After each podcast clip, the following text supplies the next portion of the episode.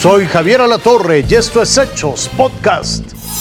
Momentos de terror vivió una mujer que viajaba a bordo de su bicicleta en compañía de su hija cuando de pronto un sujeto trató de asaltarlas. Las cámaras de seguridad de la colonia San Francisco Jalostoc en Ecatepec, en el Estado de México, captaron justo cuando el sujeto baja de un auto para tratar de arrebatarles la mochila. Luego las persigue con un cuchillo en la mano. La mujer se aferra a la mochila, pero el delincuente abraza a la niña y la mujer trata de golpearlo. Finalmente el delincuente no le queda más que regresar al coche y escapar.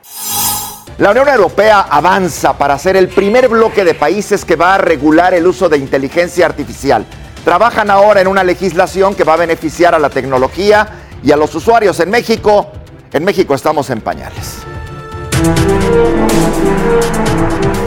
Vivimos en el boom de la inteligencia artificial, un movimiento que inició en noviembre del año pasado en el mundo y que poco a poco se ha consolidado en México. Solo son los, eh, los recursos informáticos que, que, que, pueden crear o recrear la inteligencia humana. Una herramienta que bien usada no deja de sorprender, pero en manos equivocadas puede ocasionar daños. Cibercriminales están siempre un paso adelante. A través de las voces, una grabación que tú tengas, pues podrían eh, generar una frase y generar extorsión. Según los expertos, los fraudes y los robos también son delitos que se han cometido con ayuda de inteligencia artificial, porque hay bancos que utilizan la voz como contraseña y roban la identidad de los clientes. Según el Consejo Ciudadano para la Seguridad y Justicia en la Ciudad de México, en lo que va del 2023, se han registrado 1.607 reportes. Hay números telefónicos que de repente están marcando y no sabes quién es y contestas y dices, bueno, bueno, bueno, y se repite en muchas ocasiones.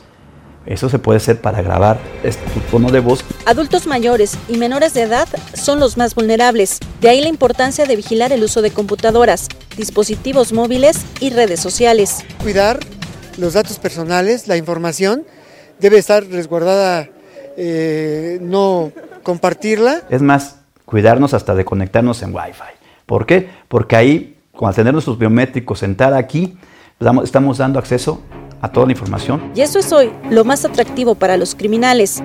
Por eso, haga caso a su sentido común para evitar ser una víctima más. Itzel García Briones, Fuerza Informativa Azteca. Mi ley asume el cargo el mismo día que se conmemorarán 40 años de la restauración de la democracia en Argentina. Justo un 10 de diciembre, pero del 83, Raúl Alfonsín asumió el cargo tras ser elegido a través del voto popular después de siete años de dictadura. Eso es lo que ha pasado allá en Argentina. La COFEPRIS autorizó el registro sanitario a las farmacéuticas de Pfizer y Moderna para la comercialización de sus vacunas contra COVID-19 la COFEPRIS informó que cumplieron con los requisitos de seguridad y calidad. Se prevé que las dosis de Moderna lleguen a México el próximo 15 de diciembre y su distribución en todas las farmacias del país sea el 18 de diciembre. Esto fue Hechos Podcast.